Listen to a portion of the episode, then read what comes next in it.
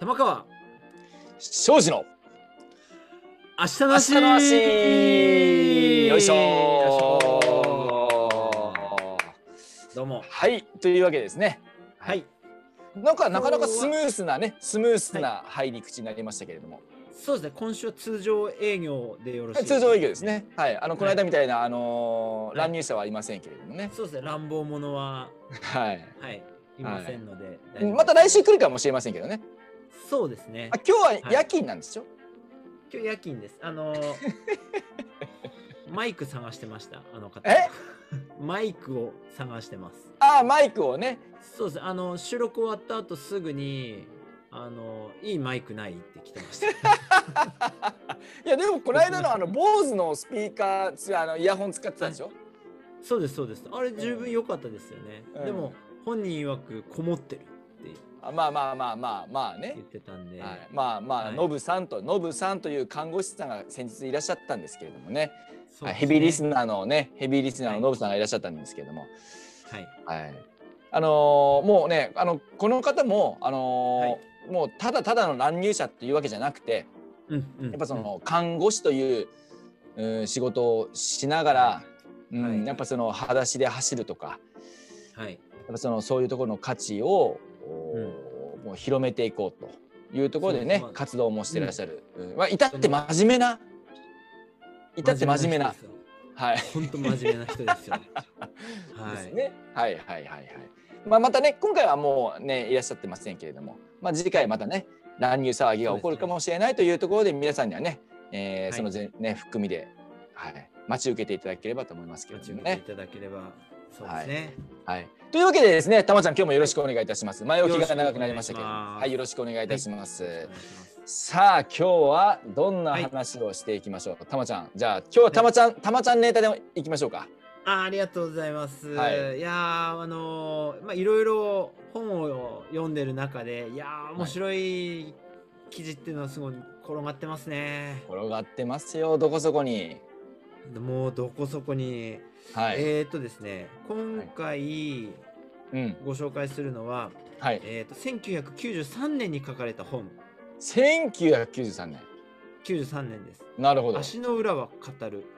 はい。平沢弥一郎さんのなるほど。本からの抜粋なんですけれども。足の裏は語る。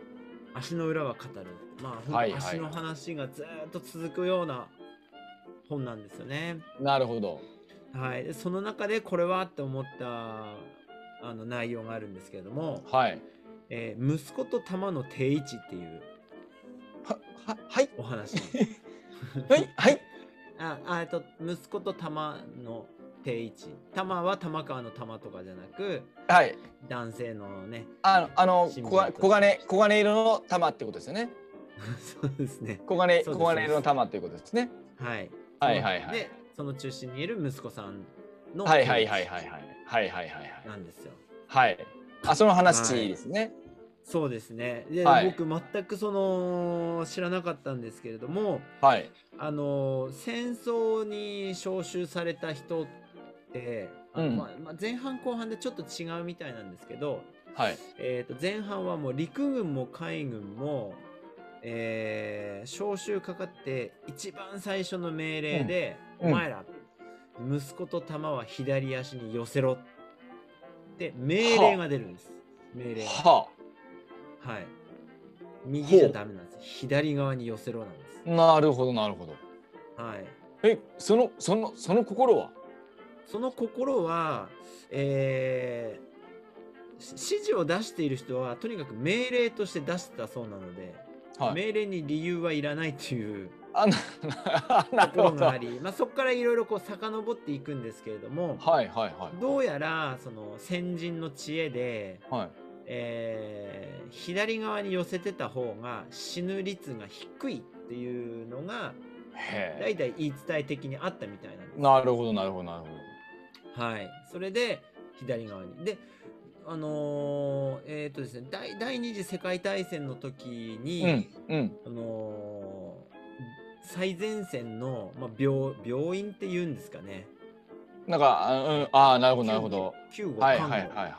いのおー場にいた先生が、はいそのし集計取ったらしいんですよほお運ばれてくる兵士さんで、う。うん。えー左側に寄せてる人と寄せてなかった人はい。でやっぱり左側に寄せてた人の方が運ばれてきてから助かる率高かったそうなんです。ええー、本当そい やれ。嘘の嘘のようなね嘘のような話なんですけどはい。あのこの命令はもう事実あったそうですよ。あ、まあまあ。正しいかどうかは別として、事実としてあったっていう、まあまあ。事実としうて、んはあーまあまあ、事実としてはあったと。いはい、ちゃんとあの書類で命令書としての残ってるみたいです。はそうなんです。で、あのーこの作者の方も、あのまあ、車の洗車をお休みの日にしていて、あ。うん。なんかこう今日は水が水しぶきが自分にかかるなって思ってたらしいんですうよ。んうんうんうん。で、えー何回かやってるうちに水しぶきかかる時は息子と玉が右側にいたらしいんですよ。はでそれを左側に直してから洗車をすると自分に水がかかりにくいらしいんですよねあ。。何それ。あるらしいんですよ。へえ。ちなみに高岡すさん、うんうんう高岡ん。さんどどっち派どっち派ですか。ぼぼ僕ですか。あんま意識したことなかったですけどね。どどっちかに寄せるって意識的にどっちに寄せるって意識してる人ってどんぐらいいるんだろうなっていうところはありますけれども。逆に無意識にやっぱ左に寄ってますね。あマジですか。はい。おあほのうほう。中には中にはそのパンツであの左右にこぼれないようにガードつけてるあサックスはいはいっていうトランクスみたいなはい。スポーツパンツ、あありますよね。ありますあります。。はいはいはい。はい。ありますけど、えー僕、あんまりそういう、こう、なんだろう、ガードがついてたり、締め付け強くないものは、自然と左に行っちゃいますね。まあいいわゆるそのトランクスっていうこうちょっとこうゆるいやつとかですね。そうですね。はいはいはいはいははいい。はい。そういうのは左に寄ります。えそれってはい。ななんでなのかっていうのは書いてないんですか。書いてます。もうお書いてるんしっだかり。おお書いてるんだ書い。てまえすええ、はいななんですか教えてくださいそれ。これね、ちょっと難しい言葉なんですけれども、はいはい。機能的一足優位性うんうんうん。っていう一足っていうのはあのが側ってことですね。側ですね側の一足。うんうんうん。数字の1に側優位性はいはい。まあ簡単に言うと左足と右足はそれぞれ役割が違うよっていう、ほうほうほうほ。そううななんるですよほどねなるほど。はいはいはいはいで。これは利き足利き腕に関係なくなくだ。なく関係ないそうです、うーんえー左足は体重を支える足、はいはい。はい、で右足は、まあ、歩行やランニングの時にスピードを調整したり、まあ、攻撃に使うための足なあえこれは右、はいあの左利きの人でも同じっていうことまあまあそういうことですよね、まあ、利き足に関係なくっていうことなんでそうですね関係なくそうみたいですね、なるほまどあ、もちろんあの例外はあるとは思うんですけれども、はいうん、左足はあの体を支えるっていうのはもう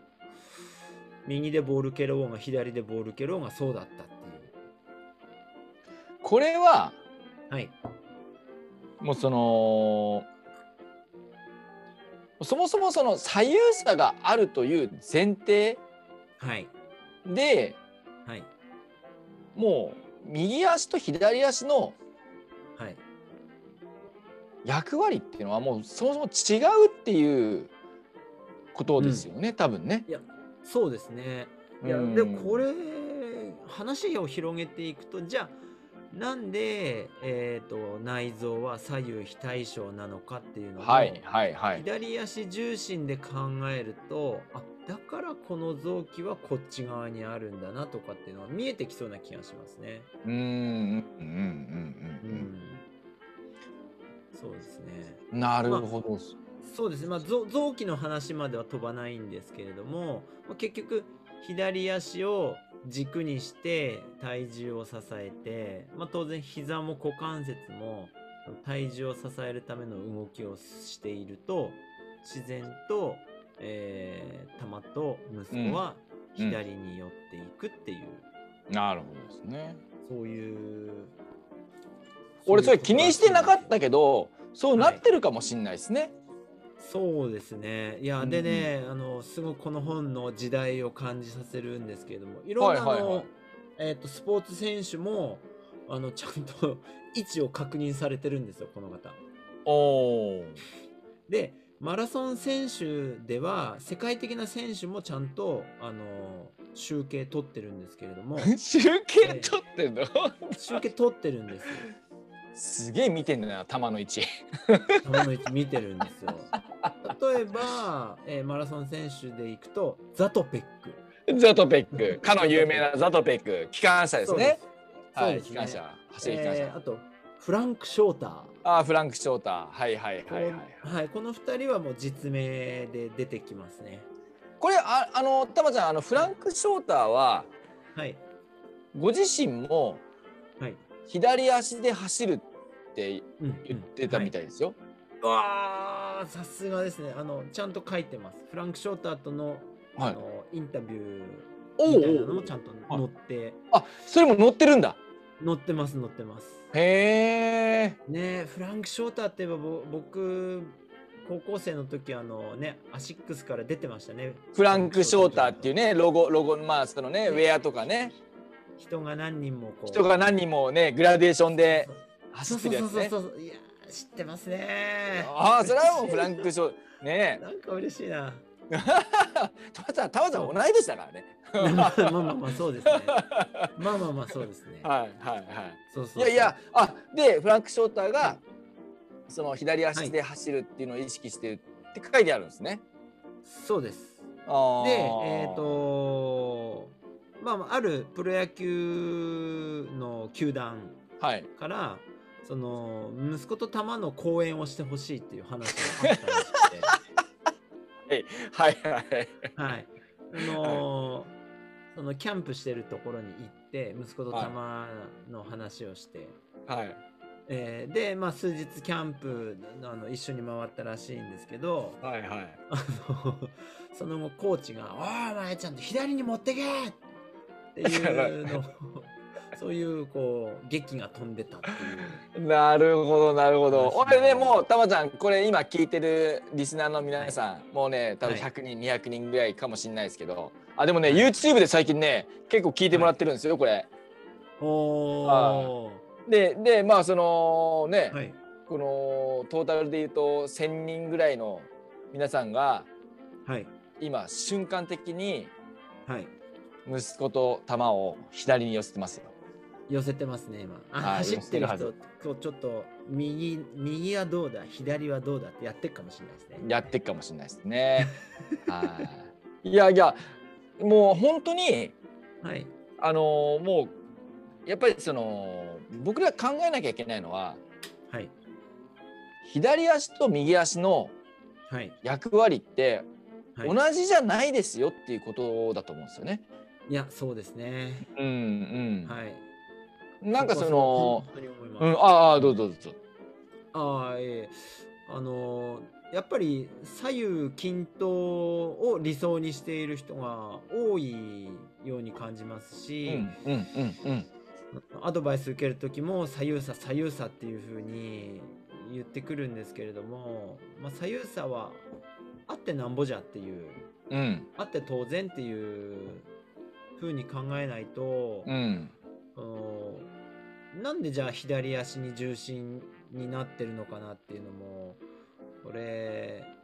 あの人類だけじゃなく生物がはいはい進化してきた過程っていうのもこう無視できない話だと思うんですよね。はいはいはいはい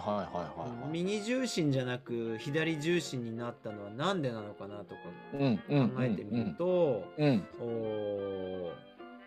ー分かってくることたくさんあると思うんですよね。うんうんうんう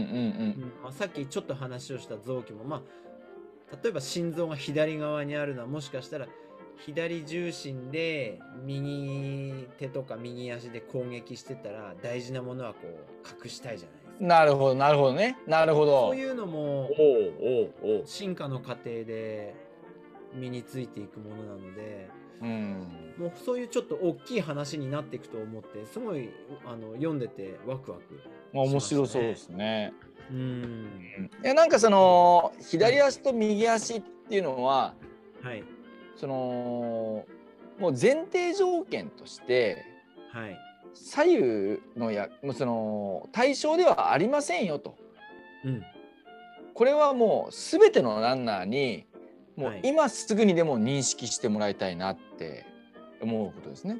そうですね。うん、うでんそ一生の懸命こう左右差なくそうとしてる人もいると思いますけどね。うんうん、でこれねあのー左右差があるという前提で自分のランニングとか自分の体を捉えるっていうのは、はい。まあ、要はあの多様性を尊重するっていうことと、あーはい。もう、うんほあのーすごくこう通底するところがあってはい。みんな同じじゃなくていいよとみんなそれぞれに強みがあって、いいところ悪いところありますと、はいそういうところをこうそれぞれで生かしながらあのうい。まいことやっていきましょうよみたいなのがやっぱ多様性を認めてこうそれぞれが、ね、こう生きやすくな、ね、やっていく、うーということだと思うんですよね。そうですね。うんこれ人間の僕たちのランニングに関してもはい同じことが言えると思うんですもうこの右と左っていうこの多様性このはい2つしかないですけど、うんうんうんううんん、だけど右右左を同じようにはい。考えるっていうのは、うんある意味乱暴なはい。考え方かもしれないですね。そうですね。多分ね、うんここれこれ本当にあの机上論でうん、あの考えると左右均等の方がいいっていうものだと思うんですよね。なるほどなるほど。うん、実際にその自分で体を動かしてその知識ない人の方が左右差あって当たり前でしょっていう結論に早く到達しそうな気がするんですよね。はいはいはいはいはい。知結識が邪魔をしてるというか。局その感覚的には左右差があって、左右差をうまく受け入れて走った方が気持ちいいよねみたいなことってありますよね。ああそうありますね。うんうんううんんそうん。れは本当思います。いやでそれで考えると左足が軸足で右足でこう蹴ったりするって考えるとトラックって左回りなのは記録が出やすいように考えられてますよね。うんうんうん、だ結構いろんなところでそういう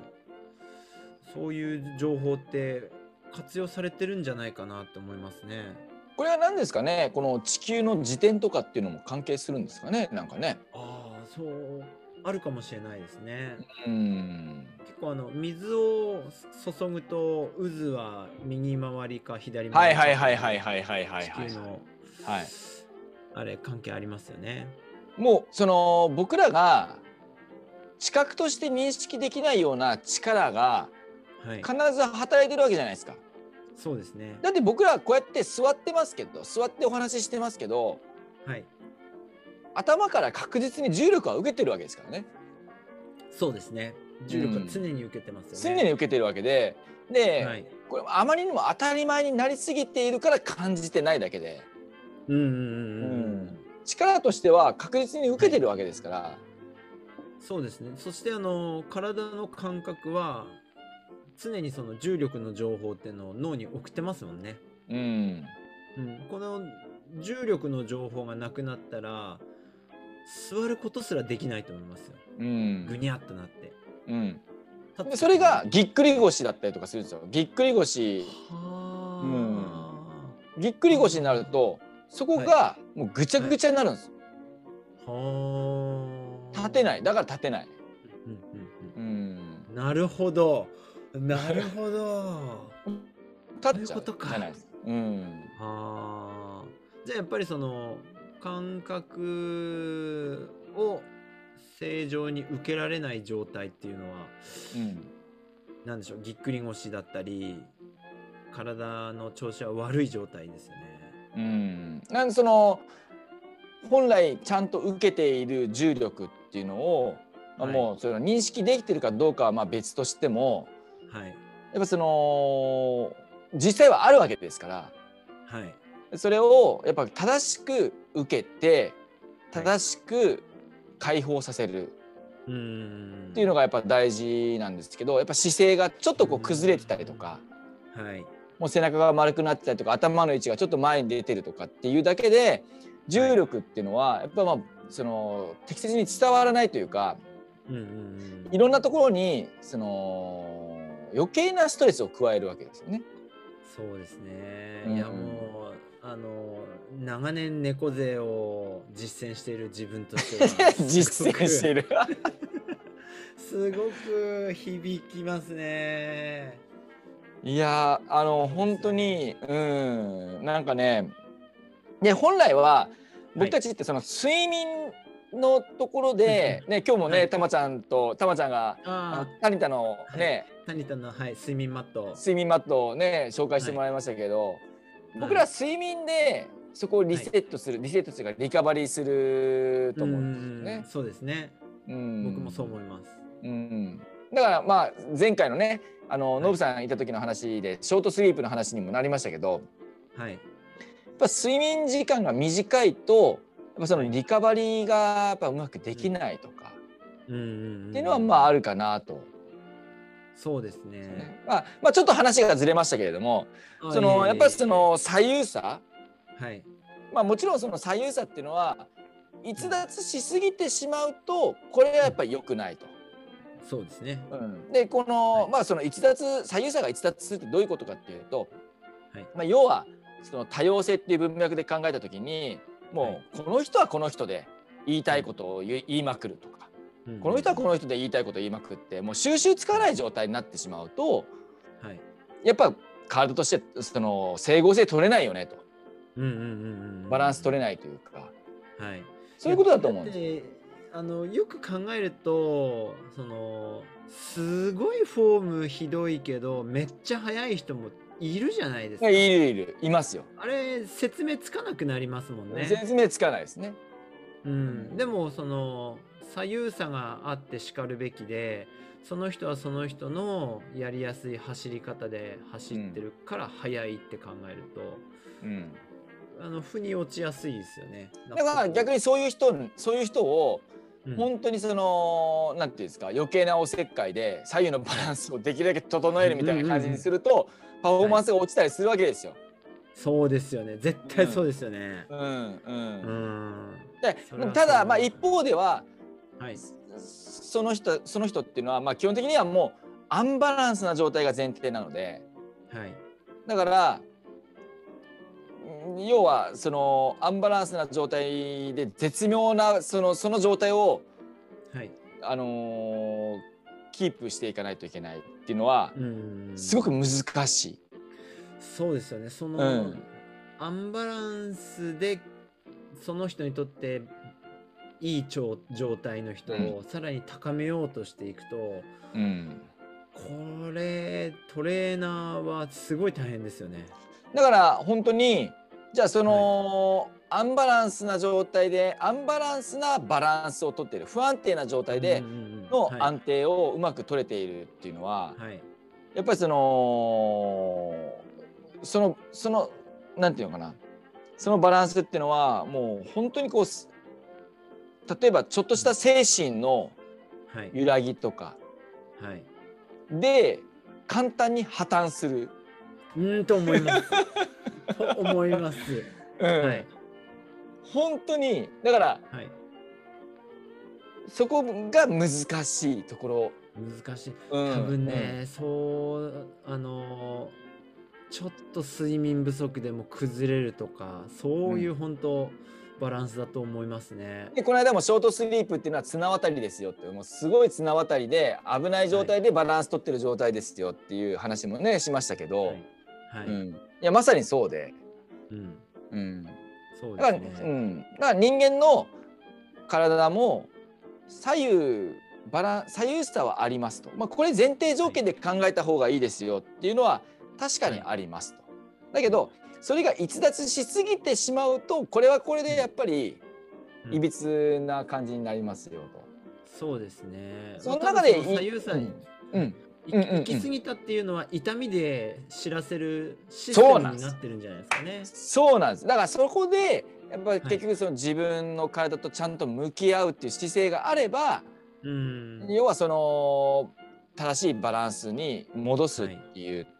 ところになると思うんですね。ううんん。そうですね。うん、でいやこれは、はい、はい、本当にはい、誰だって風邪ひくじゃないですか。間違いなく。で風邪っていうのはそういうことなんですよ。やっぱそのちょっとバランスが崩れたっていうのを整えるためにうんうん、うん。引くも。ので、はい。うんだからちょっと風邪ひいて体調悪かったなって思ったら休休む休めばすぐ戻るじゃないですか。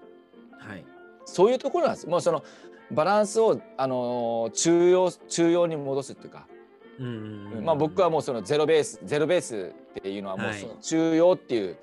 うーはいところで考えてるので、まあ一旦ゼロベースに戻すと。う。うんうんうんうんうんうん。でなるほどなるほど。けランニングによる怪我とかも結はい局その風邪と同じでみんなやる可能性はあるわけですから。うん。どんだけ走り方とか気を使っていても僕みたいにねこうやってランニングフォームとかそういうのをうんちく垂れてても痛みが出ることはやっぱりちょいちょいあるわけですようん、風邪みたいにはい、風邪をひくみたいに。だけどじゃあそういうそのサインをどうやって、ね、あの活用して「あいかんいかんもうちょっとバランス崩れてた崩れてた」と。うんうんで、あのーゼロベースに戻そうあの真ん中にねプラマイゼロに戻そうみたいなはい。それっていうのはもうその自分の体にちゃんと向き合うっていううん。ことですよね。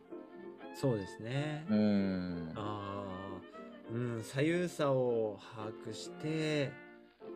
ゼロベースに戻して、うん、なんかねそうですね。本当にね多様性ですよ。この右と左が全然もうそもそも違うもんですよっていう価値観を、もうね、はいあの世の中のランナーの皆さんにもうはいぜひとも、あのーなんていうんですかあのデフォルトで備えてもらいたい。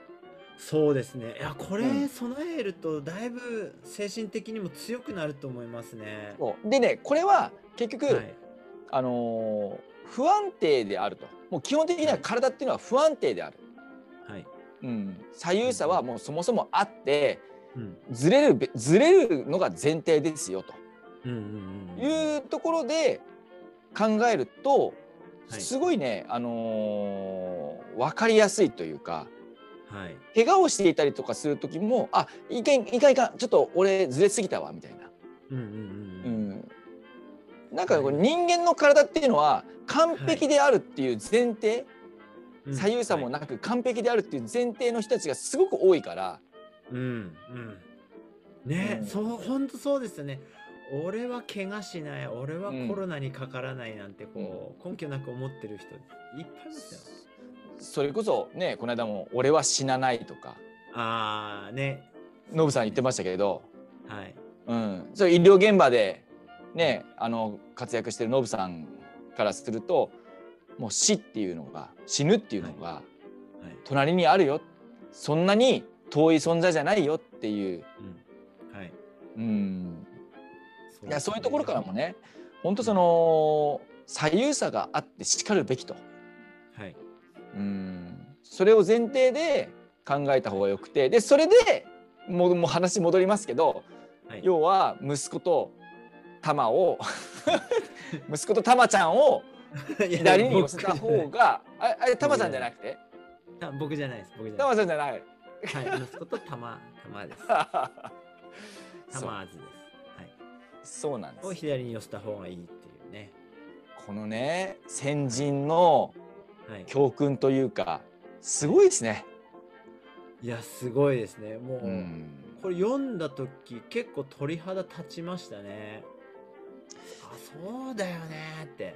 うんうん、なんか、うん、いやこういうのってもう今完全に忘れられてるなというかもう見ないことになってるなって気がしましたね、いやそれこそ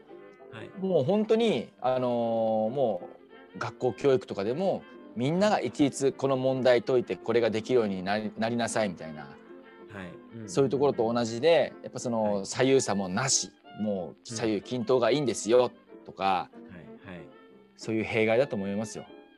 いやーもうこうそういう教え方をして苦しんでる人たちって相当いると思います。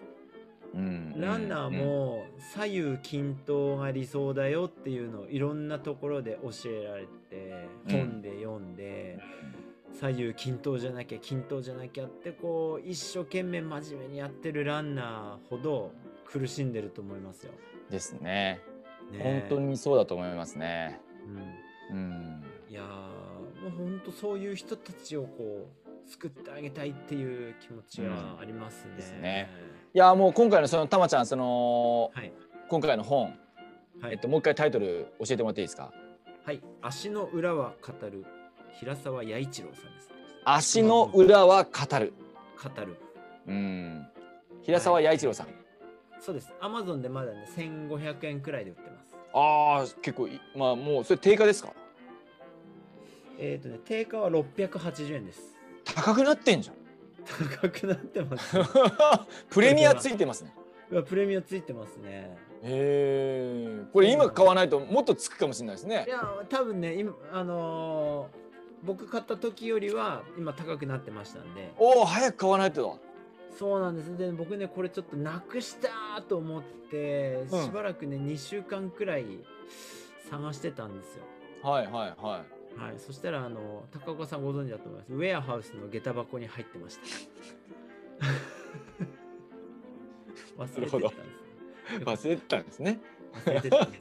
いやでもこの本本当面白いですよあ面あ白いです面白いですそれちょっとはい俺持ってないから買いますわちょっとあ顔ーぜひぜひぜひ、うん面白いですあのちなみにこの「息子と玉の定位置」の次に書いてあるのは足の裏から見た排出光減額んまあ要は足の裏からおしっこやうんこの仕方を見てみようっていうはいはいはいはいはところが書いてあっていなるほどこれもまた面白いですあのーおしっこしてるとお先に右足のかかとが浮いてきますからはいそう なるほほどあそれどね、ああ、高岡俺さんはそうですわ俺そうですわわかやっぱ裸足で走ってるとその辺は感じるんですね。俺そまあうですわ、ねこういうのもいろいろいろねいろいろ書いてます。ああ、はい面白いですよ。なるほどこれちょっとおすすめです。ちょっとそれ顔え高くなりすぎない前に顔そうそうそうえー今のうちあの放送するとあの何人か買うかもしれないですけどそうですすね何十冊ってもう在庫ないみたいですかああそれはもう早く買わないといけないですねら。はいはいいやいやいやたまちゃんね今日はねあれですこのもう今日のはい話をはい一つでまとめると、はいはい、一言でまとめるとはいやっぱその左右差はい人間の体って左右差が前提であるというふうにはい考えた方がはい。みんな幸せそうしあーおー そう幸せ間違いない間違いない来ました今日のパンチライン来ましたねみんな幸せだと思う、はい、うん、本当そうでにすよ本当うん左右さ苦しめてるよか苦しめられてるうんうんですねだからまあはそれを踏まえて、い、あのランニングフォームとかも、はいはいその整えていった方がうんよろしいかといそううですねところですね。はいうんうんうんうんうんいやーなるほど着地した。そうですね。でした。いや着ー地だかしらましたねやっぱりあのール僕ランニング行く時ルートをこういろいろ考えるんですけどはい。後で考えると左回りになってるんです よね。いろいそれろはあっち行ったりこっち行ったりぐにゃぐにゃ行ってるはずなのに後でマップ見るとあれ左回りってやっぱなんかねあのーね重心がやっぱ左に寄りがちだからっていうところもあるかもしれないですね。もあると思います。なんかどっち行こうかなって迷った時に結は局いその左行っちゃおうかみたいなね、ありますね、うんではあるかもしれないですね。そうですね、うん自動販売機も左上から順にこう右に行ってって見てくなるほどなるほどなるこほれど。も関係あるんでしょうね、うんまあこれもそのウェブサイトの作り方もねあの基本的には人間の視界は左からですから Z って言いますよね Z でっていうのを言いますから。うんただそういうのを考えるとやっぱ左っていうのはちゃん、まあ、まずはやっぱりあるんでしょうかねなんかね。そうですねうん靴も左足から履くのか右足から履くのかあるかもしれないですねうん、なるほどなるほど。いや見事に着地しましたね。そうですねはい。まあという感じでですね。はい。はいまた来週はですねはい看護師のあの方もいらっしゃるかもしれません。いらっしゃるかもしれないですけど、はい勤務状況によってですね、そうですね。はいまあそのあたりでまた次回にとつなげたいと思います。そうですねはい。たまちゃんありがとうございました今日も。えこちらこそどうもありがとうございました、最後までお聞きいただいたリスナーの皆さんもありがとうございました。ありがとうございましたははーい。また次回お楽しみに。い来週はい、ありがとうございます。はいありがとうございますす。